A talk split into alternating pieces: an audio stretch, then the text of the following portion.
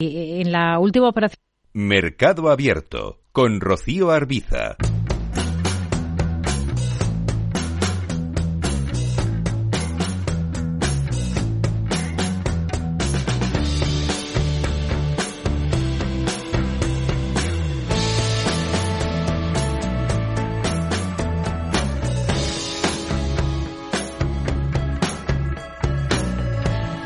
Seguimos en Mercado Abierto en Capital Radio. Esta tarde, en nuestro espacio de fondos, vamos a salirnos de los activos tradicionales y vamos a centrarnos en activos alternativos. Lo vamos a hacer de la mano de Tikehau Capital, que centra su estrategia de inversión en esta materia en deuda privada, en private equity, en inmobiliario o real estate y en activos líquidos. Vamos a detenernos en cada una de estas patas de negocio de la mano de Carmen Alonso, consejera delegada de Tikehau Capital en Iberia y Reino Unido. Carmen, ¿qué tal? Muy buenas tardes. Hola, buenas tardes. Muchas gracias por, por invitarnos. Sí, hemos, hemos citado un poco todos los ejes sobre los que ustedes apoyan o sustentan su estrategia de activos alternativos como gestora. Al final, ¿cuál es el patrimonio que tienen bajo gestión en esta parte de alternativos en Tiquejo Capital y qué metas o qué objetivos se ponen ustedes pensando en el medio plazo? Pues actualmente eh, Capital gestionamos eh, 37.5 billones en, activos y de ellos prácticamente todos, alrededor del 90%, están en activos eh, alternativos, con el resto en activos líquidos o cotizados. en cuanto a objetivos, somos una compañía, una gestora eh, que somos cotizados, con lo cual hemos dado algunas indicaciones al mercado de lo que pueden esperar en cuanto a niveles de activos a futuro y en el, en el pasado, en, el marzo pasado del 2022, en nuestro día del inversor, eh, la indicación que dimos es que eh, esperamos tener alrededor de 65 billones bajo gestión en el 2026. ¿En cuál de, de, todas estas ramas que hemos citado, eh, deuda privada, private equity, real estate o activos líquidos, se centran más ustedes? ¿O cuál dirían que tiene más peso a día de hoy en lo que es la gestora? Pues en el último reporting que dimos, que fue a finales de septiembre del 2022, eh, de los 37.5 eh, que mencionaba, eh, están en primer lugar en la estrategia de deuda privada, con 14 billones, que representan más o menos el 37% de nuestros activos, y seguida muy de cerca nuestra actividad en la estrategia de, de real estate.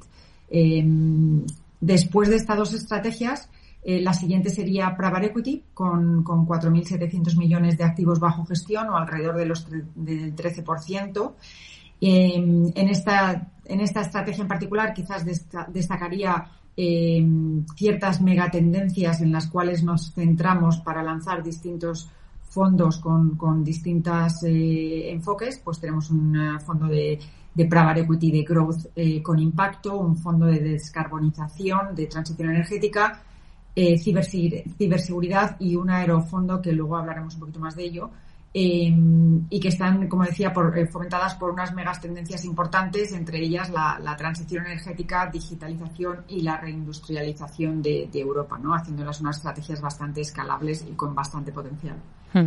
Y por último, tenemos las estrategias líquidas, que es la, la eh, de Capital Markets, que le llamamos estrategias de Capital Markets, que es renta fija, renta variable, con un total de alrededor de 4.200 millones, hmm. un poquito más del 10% de nuestros activos. Ahora estamos en un momento económico complicado. Ningún momento es fácil, pero en el actual estamos lidiando pues con tasas de inflación persistentemente elevadas. Estamos en un momento en el que se cuestiona el crecimiento. Sobre el papel, eh, ¿para cuáles de todos estos tipos de activos es un escenario menos desfavorable? O dicho de otro modo, ¿en cuál se están moviendo ustedes eh, más ahora porque piensan que hay más potencial, por ejemplo? Bueno, yo creo que en, mercados donde a veces son un poco más, eh, más dificultosos o hay más eh, obstáculos, al final siempre hay ciertas oportunidades, ¿no? Em, para nosotros ahora mismo donde estamos bastante haciendo más, más hincapié quizás es en la parte nuestra de credit opportunities, que son situaciones más oportunistas en, en la estrategia de crédito eh, dentro de nuestra estrategia de deuda privada y también en la parte de secundarios, dando liquidez a algunos de nuestros inversores en nuestro fondo de deuda privada de secundarios. Ahí estamos viendo bastante, bastante actividad y oportunidades. Por otro lado, la parte de private equity, y como mencionaba anteriormente, nuestras estrategias están eh, muy basadas en megatendencias que quizás nos ofrecen cierta eh, cierta defensa contra, contra este entorno tan quizás difícil de navegar, con inflacionario, etcétera. mencionaba pues la transición energética por un lado, eh, por otro lado la parte de, impacto y por último digitalización. Y ahí es donde estamos viendo oportunidades muy interesantes eh, que somos capaces de, apoyarnos para encontrar, seguir, seguir encontrando situaciones donde hacer el, el, deployment de nuestros fondos. ¿no? Mm. Se está hablando mucho ahora, Carmen, de, crisis en el inmobiliario. Se habla de Suecia, por ejemplo, aquí en Europa, como posible paciente cero de una nueva crisis en el sector. Hemos asistido a, cierres de reembolsos por parte de, un par de grandes fondos en Estados Unidos que, bueno, hace unas semanas llamaban bastante la atención o saltaban ciertas alarmas.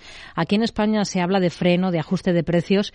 ¿Cómo están realmente las cosas en esa parte de real estate? ¿Ustedes qué es lo que están notando, qué es lo que están palpando? A ver, ah, yo creo que es normal que se produzcan ciertos ajustes y una ralentización de las, de las posibles eh, oportunidades de inversión en el sector de real estate a raíz de la situación económica que estamos viviendo.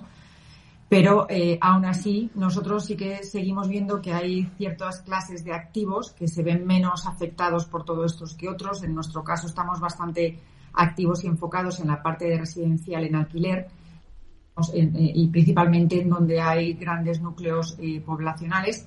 Y esto es más que nada no, solo, lo que vemos es que no solo la actividad depende de, la situación macroeconómica, pero también de la oferta y la demanda que hay en los diferentes tipos de clases de activos. Y ahí en la parte residencial es donde vemos oportunidades, ¿no? Eh, la financiación en el, sector inmobiliario también ahora mismo pues está siendo afectada, no tenemos la misma, el mismo acceso ni la misma disposición por parte de los bancos, con lo cual pues está afectando. Pero habiendo dicho todo eso, y como comentaba, creo que, que depende también de la parte del sector eh, y de la especialización que uno tenga dentro del sector inmobiliario. En, la parte de private equity, que han hecho ustedes aquí en España al menos es esa adquisición de Isotrol. ¿Qué les ha convencido de esta compañía? Cuéntenos un poquito. Bueno, yo creo que ha sido una combinación de varios eh, factores eh, muy importantes todos y cada uno de ellos. Por un lado, la, trayectoria de esta compañía. Es una compañía que tiene más de, tiene alrededor de 38 años desde su fundación. Tiene unas capacidades importantes tecnológicas y de innovación con un track record bastante claro y por último, el capital humano en un sector eh, que se está beneficiando de unos vientos de cola, ¿no? Lo que es una compañía que ofrece software y sistemas para el mundo de la energía renovable. Con lo cual, pues bueno, se beneficia eh, una compañía, con, como decía, con una trayectoria importante en un mercado eh, que, se beneficia de unos fundamentales y unas expectativas a futuro muy positivas. ¿no? La, la, idea es que lo que se espera es que la cuota de energías renovables en el mix eléctrico pues se, triplique de aquí al 2250, ¿no? Entonces una compañía que acumula una historia con más de tres décadas y con esos conocimientos técnicos y, esa cartera de clientes importantes que tenía, donde se le ve como un socio de, largo plazo y de confianza, pues bueno, nos ha, nos ha hecho sentirnos muy cómodos para, para invertir y la realidad es que luego tiene un enfoque muy, ah, muy claro con nuestro fondo de descarbonización y de transición energética que estamos eh, invirtiendo en España, ¿no? que es el fondo nuestro de, T2 de transición energética. Hmm. Son ustedes gestores del fondo de Private Equity Aerofondo, que cuenta con Sepides, con Airbus y también con Indra, por ejemplo, como inversores. Es un fondo que terminaba el último ejercicio con la compra del fabricante de piezas aeronáuticas Formecal a Amper. ¿Cuál es la tesis de, inversión de este fondo? Cuéntanos un poquito y cuántas adquisiciones más planean llevar a cabo. Sí, efectivamente. A finales de este año pasado también anunciamos la, segunda compra o inversión de este fondo con la adquisición de, Formecal. Eh, la idea es eh, Formecal consolidarla con una, adquisición que hicimos anteriormente que se llama Acatec y empezar a crear un líder en el sector de la, de la high precision machining, ¿no? Eh, y, la, y las, las complejas partes o partes más complejas de lo que son las aeroestructuras de los aviones. El fondo en sí, Aerofondo, se formó eh, gracias a la inversión eh, y el acuerdo que tuvimos con, con SEPI, SEPIDES, Airbus e Indra y Tiqueo Capital. Eh, cada uno de nosotros hemos invertido 33 millones eh, para lanzar este fondo. Y la idea es ayudar o a capitalizar a la industria, a lo que es el sector aeronáutico español y principalmente a los tier 2 y 3 eh, de lo que es los suppliers de la cadena de valor del sector. Es, es un sector estratégico para, para la industria española y para España en general. Y, la idea es traer nuestro conocimiento nuestra capacidad de gestión de fondos de inversión de private equity, pero más importante también la trayectoria que tenemos de inversión en el sector aeroespacial, eh, con, una, con una gestora de private equity que accedimos hace más de cinco años y que traía ya una trayectoria de muchos años de inversión en este sector. Nuestra, nuestro enfoque aquí no es simplemente un private equity, eh, de los que estamos más generalistas, de los que estamos más acostumbrados a ver, sino es una, es una ambición hmm. mucho más allá eh, en el cual aportamos el conocimiento de la industria, somos socios más operativos y nos metemos más en lo que es la gestión estratégica y operativa de las, de las inversiones. Hmm.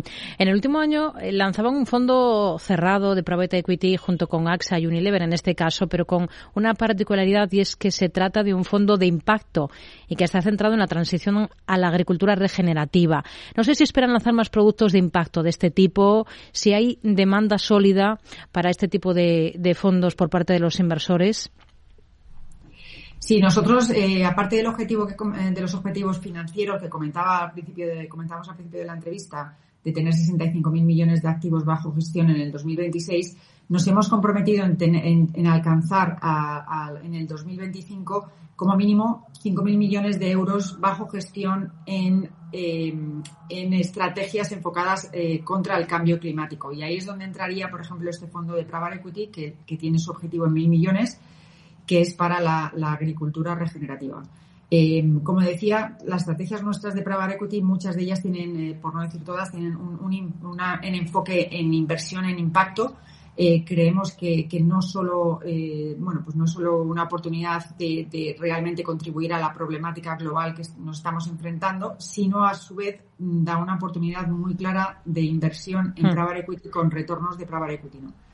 Y ahí en, nuestro, en nuestras conversaciones con, los, eh, con nuestros inversores, con nuestros LPs, está claro que, eh, que hay una clara demanda y un claro enfoque hmm. en, en, este sentido en, la inversión, eh, incluido private equity. Hablemos, si le parece, de, de, esa parte de activos líquidos, que es la parte que, que puede convertirse rápidamente en efectivo. Em, en el contexto en el que estamos de subidas de tipos, lo cierto es que está resucitando el tema de los fondos de deuda a vencimiento, estrategias en las que ustedes tienen eh, más de una década de, experiencia. A día de hoy, ¿cuántas estrategias de este tipo tienen abiertas y en qué tipo de deuda concreta invierten ustedes? Efectivamente, nosotros desde Tiqueo Capital llevamos pues más de 10 años gestionando eh, fondos a, vencimiento, principalmente en renta fija Hemos lanzado tres estrategias previas y, hemos desarrollado nuestra, nuestro track record eh, y, experiencia en lo que es la parte investment grade eh, de buy and hold desde el 2009. ¿no? Ah, también tenemos estrategias en la parte de subordinadas financieras desde el 2011 y luego en la parte de high yield también hemos estado invirtiendo desde el 2007. ¿no? Eh, creemos que la situación actual en la que estamos viviendo, que hay una, corrección en los mercados de crédito a raíz de la subida de los tipos de interés de, que hemos estado viendo el año pasado, hmm. pues lanzamos a finales del año pasado un fondo Tikeo 2025, que es una estrategia bastante sencilla, pero con un enfoque de, buy and hold, eh, y como mínimo un 50% de, de investment grade, ¿no? Pero eh, también tenemos la equivalente en la parte de high que es un fondo de, a vencimiento eh, a 2027 y eh, lo que tienen todos ellos en común es una gestión bastante activa, un formato abierto y con una con un análisis muy fundamental que es muy comparable a lo que hacemos en las compañías de, de equity, por ejemplo, ¿no? Hay, otro activo alternativo que ustedes trabajan, lo hemos dicho al principio, como es la parte de inversión en deuda privada. Esto es financiación a medida a pequeñas o medianas compañías. ¿Qué es lo último que han hecho en este, en este ámbito? ¿Qué tipo de compañías suelen financiar? ¿Qué requisitos deben cumplir? ¿Y, cómo controlan el riesgo en esta parte? Efectivamente, la parte de, deuda privada son financiaciones totalmente a medida. Solemos eh, financiar compañías en lo que nosotros llamamos mid-market, de tamaño mediano, con, con eh, eh, alrededor del 10 millones, pues un poquito más, un poquito menos. Y la idea es realmente diseñar una financiación que ayude al equipo gestor o a los accionistas a desarrollar su, su estrategia de inversión y, y ayudar a la compañía a crecer Aquí normalmente solemos acompañar, ir de la mano eh, de los eh, private equities en esta estrategia, donde nosotros les financiamos su compra y la gran, eh, los grandes ventajas de este tipo de financiación es que al no tener amortización lo que les permite es realmente hmm. invertir eh, lo que es la caja de la compañía y, la caja que se genera a, desarrollar el negocio. Eh, al ser a medida, pues realmente apoya la estrategia y por último lo que nosotros también damos es la capacidad de dar la certeza de financiación eh, a veces en, situaciones donde la rapidez es un requisito importante o una necesidad importante. Y en el contexto de hoy, pues bueno, pues dar esa certeza de financiación, teniendo en cuenta que, estamos viendo una eh, quizás una ralentización de la disponibilidad de deuda por parte de los bancos, pues evidentemente es una ventaja bastante interesante. Hmm. Es consejera delegada para Iberia y Reino Unido de la compañía. En este último país la, crisis es profunda. Además, el año ha comenzado muy intenso, muy revuelto, marcado por las huelgas, protestas. Reino Unido se está enfrentando, como todos, a, una complicada situación económica. Este es justo el entorno en el que mm, se generan o se suelen generar más oportunidades para los activos alternativos. No sé si son ustedes más optimistas con el mercado británico este año que con el ibérico. A ver, no necesariamente el entorno que hay ahora mismo en Inglaterra, creo que lo ha resumido perfectamente bien con todas las dificultades a las que nos estamos enfrentando ahora mismo en Inglaterra, eh, no necesariamente es el mejor entorno para encontrar oportunidades de inversión. Habiendo dicho eso, eh, a nosotros lo que nos realmente nos diferencia es tener equipos locales totalmente enfocados en la inversión local. Tenemos el equipo en España, en España somos alrededor, tenemos alrededor de 20 personas totalmente enfocadas en lo que es invertir en las y especializadas por estrategias en la inversión en, España y tengo mi equipo eh, equivalente en, Inglaterra. ¿Eso qué nos da? Pues nos da un conocimiento, un entendimiento muy importante de las diferentes eh, tendencias. Tenemos nuestros ecosistemas de socios, eh, pues eh, eh, advisory, etcétera, que nos da la capacidad de entender muy bien lo que está pasando y ser capaces de encontrar oportunidades de inversión a pesar de la situación en la que estamos viviendo, ¿no? Yo creo que em, eh, luego también la, la, la, opción que no tenemos es que, que, bueno, pues tenemos las estrategias de deuda privada, de private equity real estate. En, en, en Inglaterra eh, acabamos de anunciar también una inversión en private equity, eh, que es una compañía que, que produce semiconductores em, para distintas industrias. Eh, es, es, esa, esa, se beneficia de la megatendencia que mencionaba también al principio, es la reindustrialización de Europa eh, es decir, que todas estas megatendencias nos ayudan a navegar, los equipos locales con el apoyo que tenemos en las megatendencias nos ayudan a navegar un poco estas terribles tormentas que nos estamos encontrando, pues ya sea en Inglaterra o hmm. quizás no tan mal en España, pero a pesar de eso no una situación fácil de, navegar, ¿no? Nos, nos quedamos con ello. Carmen Alonso, consejera delegada de Tiquejo Capital en Iberia y Reino Unido, gracias por atender la llamada de Mercado Abierto en Capital Radio. Buenas tardes. A vosotros, muchas gracias.